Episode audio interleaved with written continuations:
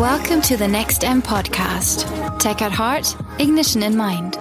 Herzlich willkommen zum Next M Podcast. Mein Name ist Lars Peters und ich habe bei mir Tulam Pham, einen Unternehmensberater für neue Trends. Du bist Experte für alles, was äh, ja neue Technologie betrifft. Habe ich das richtig zusammengefasst? Ähm, also auch nicht für alles, aber ich glaube vor allem Schwerpunkt im Bereich E-Commerce, Social Media und das natürlich vor allem mit äh, Fokus auf Europa, aber eben auch Silicon Valley und vor allem eben auch China in den letzten Jahren, weil dort eben ganz viel Innovation passiert, von denen wir zum Teil selbst in den USA noch gar nichts wissen. Da wollen wir jetzt tatsächlich drüber reden, gerade den Blick äh, Richtung China werfen und schauen, was da an Trends möglicherweise mhm. bald zu uns rüberschwappt. Vielleicht ja. erstmal vorweg, man nimmt das ja gar nicht so wahr, dass in China vielleicht so wahnsinnig mhm. viel gerade passiert, sondern wir sind uns da ja eigentlich selbst gut genug hier in der mhm. westlichen Welt. Wie kommt das, dass wir da gar nicht so rüber gucken und wie weit sind mhm. die tatsächlich? Genau, also ich glaube, es gibt so vor allem, ich glaube, zwei Vorurteile, die sozusagen der gemeine Westler immer hat gegenüber von China. Ich glaube, das eine ist eben, dass die eigentlich nur Sachen nach, nachmachen können. Das heißt, was auch immer die dort machen, müssen wir eigentlich gar nicht ernst nehmen, weil die im Prinzip nur ein billiges Copycat quasi von den europäischen oder von den amerikanischen Produkten machen. Und gerade beim Thema digital, da denkt man ja auch, Mensch, ähm, China muss sich sozusagen, muss seinen eigenen Markt eben beschützen und lässt dann äh, eben Google und Facebook eben nicht in seinen Markt rein, ähm, weil sie nicht in der Lage wären, selbst konkurrenzfähige Produkte zu bauen. Ich glaube, das sind so die beiden Vorurteile. Und äh, wir werden natürlich dann gleich mal sehen, dass das so überhaupt nicht mehr aktuell ist. Vielleicht hat das alles mal so angefangen, aber ich glaube da, ja, ich glaube gerade China wird immer noch stark als Copycat eben abgespeichert und nicht als Innovationsleader. Aber dann ganz kurz, warum? Warum lassen sie dann Google und Facebook nicht rein? Weil sie da eben schon eigene äh, Sachen entwickeln lassen wollen. Ja, ich glaube bei Google und Facebook, gleich bei Medienunternehmen ist es vielleicht nochmal ein bisschen mhm. speziell, weil die natürlich jetzt auch, äh, naja, kontrollieren wollen, was dort so in den Medien erscheint. Mhm. Das heißt, bei all den, ähm, also vorweg, ähm, ich finde viele Sachen in China eben total genial. Ich glaube, das sind auch die spannenden Sachen, auf die wir uns vielleicht konzentrieren sollten. Aber ganz klar gibt es da natürlich Sachen, die bei uns so nicht funktionieren würden, weil natürlich unsere Gesellschaft anders funktioniert, vielleicht auch unsere Demokratie anders funktioniert. Im Bereich der Medien ist es so, dass Google und Facebook es tatsächlich da schwer haben, eben reinzukommen. Aber bei anderen Unternehmen, wie zum Beispiel ähm, Apple, die haben ja keine Probleme, eben nach China reinzugehen. Und da könnte China ja auch sagen, nee, wir wollen nur die chinesischen äh, Hersteller irgendwie beschützen, mhm. aber Apple lassen ins Land rein. Also ich glaube, es hängt immer so ein bisschen von den Produkten ab. Okay, was wäre denn jetzt das erste Produkt, was du sagst aus diesem Bereich, ja, E-Commerce, ja. äh, Internet, was alle Deutsche kennen werden, was aus China kommt? Was sie noch was sie schon kennen sollten oder kennen werden? Ja, vielleicht schon kennen sollten, aber was, ja. was, was wirklich so, so Households nehmen wird, wo, ja. wo alle sagen, ja, kenne ich, so wie Apple oder Google. Ja, okay. Ähm, also ich glaube, das wichtigste Produkt aus China, auch wenn es in Deutschland noch nicht so viele kennen, ist tatsächlich diese App WeChat. Und WeChat ist ja so eine, ganze, eine sogenannte Super-App.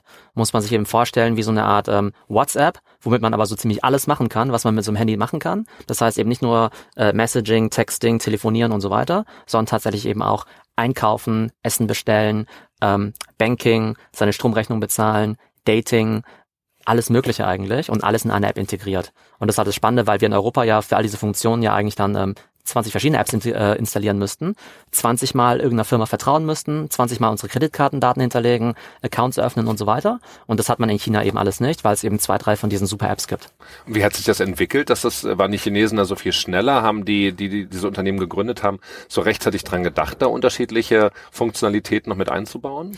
Ähm, Vielleicht ist auch so ein bisschen so eine Mentalitätsfrage. Ich mache mal einen, einen, witzigen Vergleich. Ähm, wenn man zum Beispiel in, in Asien, zum Beispiel in Vietnam, in ein Restaurant reingeht und dann ähm, was zu essen bestellt oder beziehungsweise in ein Restaurant geht und da gibt's halt irgendwas nicht auf der Karte und man sagt, ich hätte aber gern das und das. Dann sagen die halt nicht, nee, haben wir nicht, gehen sie woanders hin, sondern die sagen, ja, Augenblick mal, wir organisieren das. Ne? Das heißt, die fahren dann tatsächlich zu einem anderen Restaurant und bringen das dem Kunden, damit er halt irgendwie dort bleibt und dort sein Geld lässt und die machen halt irgendwie den Kunden happy.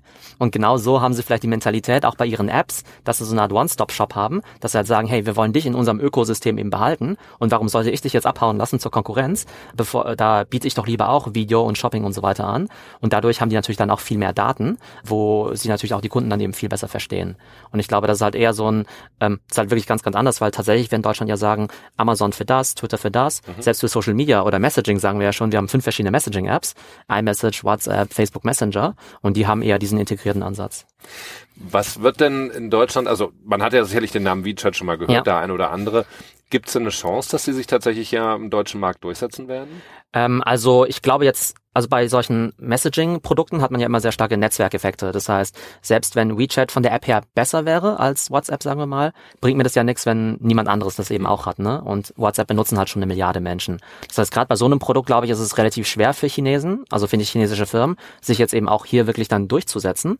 Im Bereich Social Media sehen wir aber zum Beispiel gerade diese App TikTok, die ja im Augenblick die am schnellsten wachsende App der Welt ist. Es gibt ja diese App Musically, die ja gerade bei Teenagern eben ziemlich beliebt war, wo es ja hauptsächlich um, sag mal, um eine Musik-Karaoke-App ging. Und das war ja eigentlich auch schon eine chinesische App, aber es wusste halt nur niemand, weil es eben einen amerikanischen Namen hatte. Jetzt hat aber eine große chinesische Firma, nämlich die Firma ByteDance, eben dieses, ähm, ja, Musically eben gekauft und jetzt als TikTok nochmal gerebrandet, um das international auszurollen. Und das wird dann eben spannend sein. Man kann jetzt sagen, hey, das ist, also es hat ja schon 500 Millionen User. Das ja. ist ja schon nicht so nischig und deutlich größer als Musically es jemals war. Von daher ist, glaube ich, das ein Produkt, was gerade Teenager auf der Welt gerade viel benutzen ohne jetzt aktiv zu wissen, dass es chinesisch ist. Also wird denn trotzdem zum Beispiel in Facebook versuchen, ja. die ja nur eine ähnliche Stellung haben ja. ähm, wie in WeChat oder ähm, Alibaba, kann man das vergleichen? China ähm, ist es nochmal ein bisschen anders, weil das ja eher so ein Amazon-Verschnitt ist. Ne? Ja, genau. Ich glaube, um es vielleicht einzuordnen, in, im Westen spricht man ja immer von der GAFA-Ökonomie, ja. Google, Apple, Facebook, Amazon. Und in China gibt's dann eigentlich die BAT-Ökonomie für Baidu, Alibaba und Tencent, wo man grob sagen kann, Baidu ist das chinesische Google, Alibaba das chinesische Amazon und Tencent das chinesische Facebook, auch wenn die sich natürlich schon unterscheiden. Aber so grob kann man das einordnen. Und das Spannende ist ja, dass Facebook ja vor ein paar Jahren WhatsApp gekauft hat für 20 Milliarden Dollar. Da hat man sich auch gefragt, okay, wie wollt ihr eigentlich Geld damit verdienen? Weil bislang gibt's ja heute immer noch, die wollen jetzt nächstes Jahr Werbung einführen. Das ist jetzt aber ehrlich gesagt nicht so der große Wurf. Meine Hypothese war eigentlich, dass die natürlich genau gesehen haben, was mit WeChat passiert. Und dann wäre es ja eigentlich naheliegend, WhatsApp eben zum westlichen WeChat zu machen. Aber irgendwie haben sie es nicht auf die Reihe bekommen. Aber wollen sie es dann überhaupt? Also weil das nächste ja. wäre ja, du hast gesagt, die, die, die Leute kaufen darüber ein. Das wäre ja, ja auch der logische Schritt, sozusagen ja. auch dann möglicherweise im Unternehmen wie Amazon eins auszuwischen, ja. zu sagen, ja, okay, die, ich habe die Leute hier, die kommunizieren darüber, die kriegen Werbung von mir. Ja. Warum soll ich sie dann fürs Einkaufen woanders hinlassen? Ja, genau. Das ja. lege doch ganz nah. Ist das tatsächlich ein technologisches das ist total Problem? naheliegend, ist das ein ja. persönliches Problem? Wo hapert's? Ich glaube, der entscheidende Schritt ist halt, dass diese Payment-Komponente tatsächlich fehlt. Und WeChat ist ja am Anfang auch nur als ein reiner Messenger gestartet. Es gab vorher von Alibaba schon dieses Alipay, was halt mhm. so ein Bezahlsystem war. Und irgendwann hat WeChat gesagt, hey, wir wollen jetzt auch quasi unser WeChat Pay eben einführen. Die waren eigentlich gar nicht mal Vorreiter, aber weil eben schon so viele Leute WeChat benutzt haben, haben die es dann eben auch zum Bezahlen benutzt. Und komischerweise ist Facebook eben nicht in der Lage, das zu machen. Ich weiß nicht, ob die jetzt vielleicht ein PayPal kaufen müssten oder irgendwas ähnliches, was für ein Facebook ja eigentlich, naja, auch schon irgendwie möglich wäre, sowas zu machen. Noch sind sie ja hoch an der Börse bewertet. Ähm, aber ich glaube, das ist die fehlende Komponente. Spannend ist aber, dass Apple ja Apple Pay hat und Google hat eben Google Pay. Was denen halt fehlt, ist sozusagen der Ansatz mit diesem Social Network, weil Google ja kein wirkliches Social Network hat. Das Apple, sie, stellen sie ja gerade wieder ein. Stellen sie gerade wieder ein, genau. genau. Und bei Apple könnte man argumentieren, naja gut, die haben ja schon iMessage, was ja schon ein ziemlich beliebter Messenger ist für alle iPhone-User, davon gibt's ja auch genug auf der Welt. Und wenn die das Thema iMessage in der Kombination mit Apple Pay noch stärker pushen würden, dann könnte man sich schon eine Welt vorstellen, wo ich eben als iMessage-User jetzt irgendwo in, in Restaurant gehe und dann eben damit bezahlen kann. Das heißt, das Spannende an diesem WeChat Pay ist ja nicht nur, dass ich dann eben online damit einkaufe, sondern auch wirklich offline, also überall. Ich kann in China an jedem kleinen Marktstand einen 5-Cent-Betrag eben mit, äh, mit, der, mit dem Handy bezahlen und nicht nur irgendwelche komischen, äh, weiß nicht, Berliner Hipster oder sowas, ne, sondern jede Oma macht das dort und die haben innerhalb von drei Jahren einfach mal komplett das Bargeld abgeschafft. Ist es, ist es tatsächlich abgeschafft in, in China? Also, also es de facto, schon noch ein paar Scheine, aber im Grunde alle zahlen mit dem Handy. Ja, alle, ja. Egal ob gebildet oder nicht, jung oder alt, auf dem Land oder in der Großstadt, die ja. haben sich alle dran gewöhnt. Ähm, da muss man erstmal wieder einen Moment schlucken und dann ja. überlegen, was bedeutet das dann eigentlich, weil jeder, bei jedem Deutschen wird jetzt erstmal sofort äh, die, die Datenbarriere, die Datensicherheitsbarriere mhm. hochgehen und ja. sagen, okay, da sind also dann äh, zwei, drei Anbieter, die wissen alles über mich. Ja, okay. Ja. Und mhm. äh, nicht nur, wie ich kommuniziere mit wem und worüber, sondern auch, was ich einkaufe. Gibt es da Vorbehalte in China? Ich glaube, die ticken da natürlich nochmal ein bisschen anders. Ähm, ich glaube einerseits, das ist immer ganz interessant bei, bei Chinesen, also wenn ich mit meinen chinesischen Freunden spreche, viele von den Sachen, die für uns Deutsche irgendwie ähm, ganz sag mal, schlimm erscheinen aus äh, Datenschutzsicht, sehen die gar nicht so, ne? Und nicht, weil sie irgendwie gebrainwashed sind mit der Propaganda oder weil die irgendwie zu doof sind oder verblendet. Die haben sich einfach dran gewöhnt. Die wissen halt einfach, okay, was sie vielleicht öffentlich sagen, was sie vielleicht irgendwie eher privat sagen sollten ähm, und haben sich wahrscheinlich irgendwo damit abgefunden und sagen halt einfach, okay, der Nutzen, den ich irgendwie über die Nutzung von diesen Services bekomme, ist irgendwie größer als die vermeintlichen, ja, gläserner Konsum Konsument zu sein. Also die haben selbst keine so großen Probleme damit. Facebook weiß ja auch eine ganze Menge über mich. Mein Handy weiß auch eine ganze Menge über mich. Und die Deutschen sind insofern ja schon witzig, dass sie auf der einen Seite immer bargeldloses Zahlen ablehnen, dann Angst haben vor Datensicherheit, zum Teil auch legitim. Aber sobald man denen halt so ein paar Payback-Punkte schenkt, ja, dann sind sie wieder mit dabei. Also. Genau, da sind äh, die Deutschen vielleicht ein bisschen widersprüchlich an der einen oder anderen Stelle. Also das Bezahlen ist ein Thema, ja. äh, dann so gesamtheitliche Apps sozusagen einzuführen, die eben den gesamten Bereich abdecken, so dass wie man, WeChat das eben macht. Dass man alles machen kann, vielleicht noch als Beispiel, um es zu ver verdeutlichen. Diese QR-Code-Technologie, die hat sich ja im Westen nie durchgesetzt. Und in China gibt es halt überall. Das heißt, ich sehe ein Fahrrad auf der Straße, ich scanne einfach den QR-Code ab und dann kann ich einfach damit losfahren weil das automatisch dann quasi mit meiner WeChat-App dann eben verbunden ist. Ich gehe in ein Restaurant und anstatt auf den Kellner zu warten, scanne ich einfach den Barcode, den QR-Code auf dem Tisch eben ab. Dann erscheint auf meinem Handy einfach die Speisekarte. Mhm. Ich wähle aus, was ist, was ich haben möchte schickt es quasi in die Küche ab, bezahlt es gleich, dann bringt es irgendjemand raus und ich kann wieder gehen. Und davon gibt es irgendwie hunderte und tausende von Beispielen, wie sie halt dadurch halt alles viel ja automatisieren und halt äh, effizienter machen. An welcher Stelle genau haben wir dann in Deutschland den Anschluss verloren? Oder wo hat China dann eben sich es geschafft, mhm. von Copycat zum Innovationsreiter, Spitzenreiter zu werden? Ja, ich glaube tatsächlich, eines der Probleme ist, dass wir als Deutschland halt schon relativ klein sind. Ne? Irgendwie 80 Millionen Menschen, äh, ist halt schon relativ klein. Das heißt, gerade in solchen sehr großen Märkten wie ähm, ja, Social Media, wo man ja wirklich hunderte von Millionen von Usern braucht, da lohnt es sich eigentlich für uns nicht ein eigenes System zu entwickeln. Und deshalb übernehmen wir halt immer ganz gern das, was wir von den Amerikanern logischerweise kriegen. Das heißt, wir haben eigentlich nie so ein eigenes Ökosystem aufgebaut. Wir haben jetzt auch keine eigenen ja, Leute, die da die Kompetenz haben, um sowas zu bauen. Und bei den Chinesen war es schon so, dass die vielleicht am Anfang gesagt haben, hey, wir sperren die anderen vielleicht aus. Ne, vielleicht war das tatsächlich auch vielleicht eher ein defensiver Move, aber über die Zeit haben sie jetzt halt wirklich dann diese Kompetenz eben sich erarbeitet, selbst solche Social Networks dann eben bauen zu können. Was erwarten wir denn da? Was wird, was ja. kommt da? Was sind die Trends ähm, genau. jetzt noch darüber hinaus? Vielleicht noch zu der Größenordnung. Also, dass China groß ist, ist uns ja irgendwie allen klar. Aber rein mal von den Internet-Usern her, ist es halt größer als die USA, Europa, Kanada und Australien halt zusammen, ja. Mhm. Also als die ganze westliche Welt zusammen, das muss man sich einfach mal, mal so vergegenwärtigen. Uber ist ja in Amerika und in vielen anderen Märkten super in Deutschland quasi nicht existent. Und äh, Didi ist ja der Amerika, ist ja der chinesische Uber und die scharren jetzt auch schon mit den Hufen, um langsam eben jetzt nach Europa zu kommen. Im Bereich Consumer Electronics, da war in der Vergangenheit ja immer so, dass wir wussten, die sind alle made in China, aber designed bei Apple in California zum Beispiel oder designed von Samsung in Korea. Aber mittlerweile sehen wir eben auch Handys wie zum Beispiel ähm, äh, Huawei-Handys, Xiaomi-Handys, mhm. die ja zum Teil wirklich technisch genauso gut sind wie iPhones oder Samsung Galaxies, die eben auch als Endkundenprodukte jetzt hier im Markt vermarktet werden.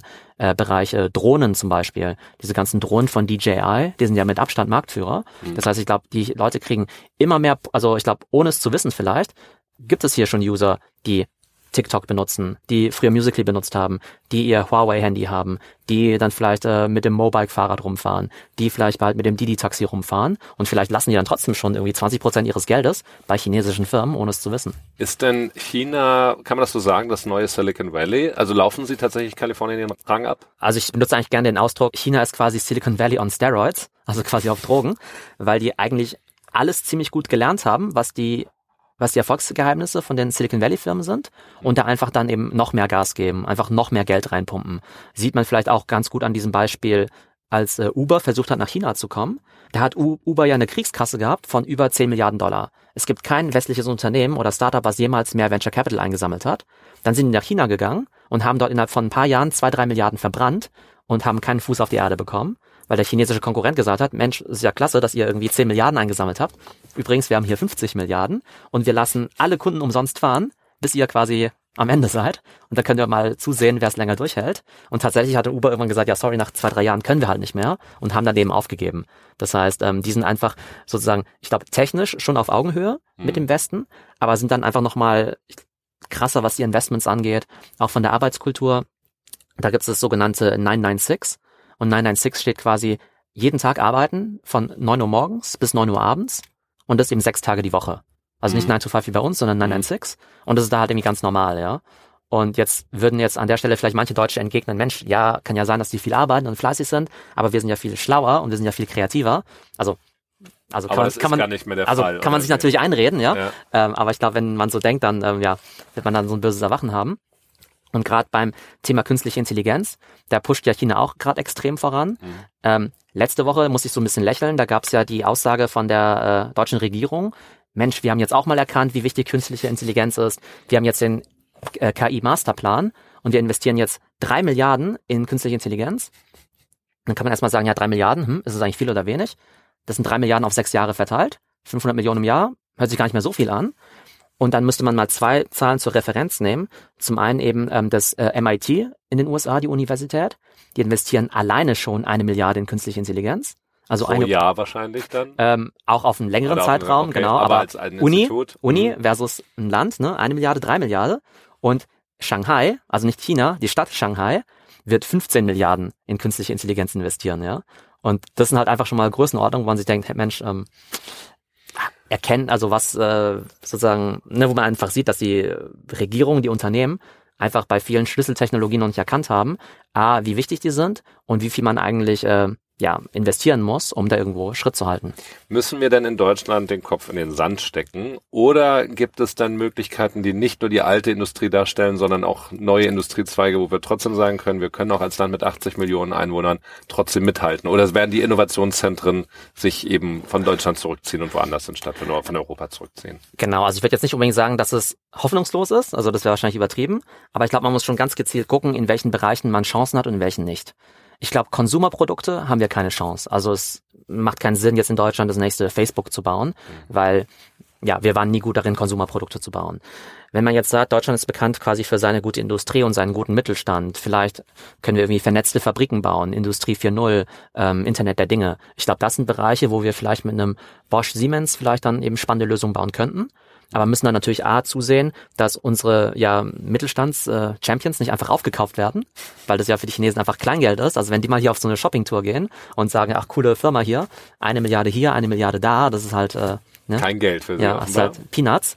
Und das andere ist ja auch, äh, haben wir eigentlich das notwendige Talent in Deutschland, gerade im Bereich künstliche Intelligenz. Da gibt's ja angeblich irgendwie nur 10.000 Leute, die das gut können, wie auch immer das definiert wird und die können sich halt jeden Job auf der Welt aussuchen. Die werden zum Teil direkt von der Uni abgeworben, die sind meinetwegen Doktoranden irgendwo, vielleicht schlecht bezahlte Doktoranden in Deutschland mit einer halben Stelle und die können überall hingehen, Google, Uber, Facebook, Tencent, Alibaba und können sofort für eine Million Dollar Jahresgehalt unterschreiben. Ne?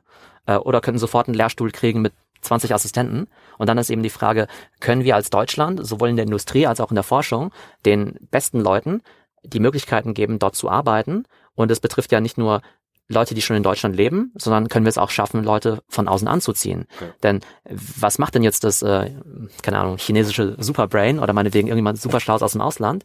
Sagt er jetzt, ich gehe jetzt nach Deutschland oder gehe ich nach Kanada, USA, Australien oder eben China? Und das sind dann eben die spannenden Fragen. Dann ganz kurz nochmal zwei oder drei von diesen fünf ja. oder zehn Sachen, die die Chinesen richtig gut machen. Ja. Nochmal als Tipp an uns, an die Hörer und an die Bundesregierung. Vielleicht drei Themen. Das ja. erste, dass die ähm, Regierung dort eben wirklich so einen Technologie-Masterplan hat. Das ist also wirklich die Priorität Nummer eins. Mhm. Das zweite ist eben, dass die relativ experimentierfreudig sind, was Technologien angeht. Und das dritte ist halt schon das Thema Bildung. Das nehmen wir dann als äh, Aufforderung und als Schlussfahrt für diesen Podcast. Herzlichen Dank, Tulam Pham, für ja. deine Einblicke.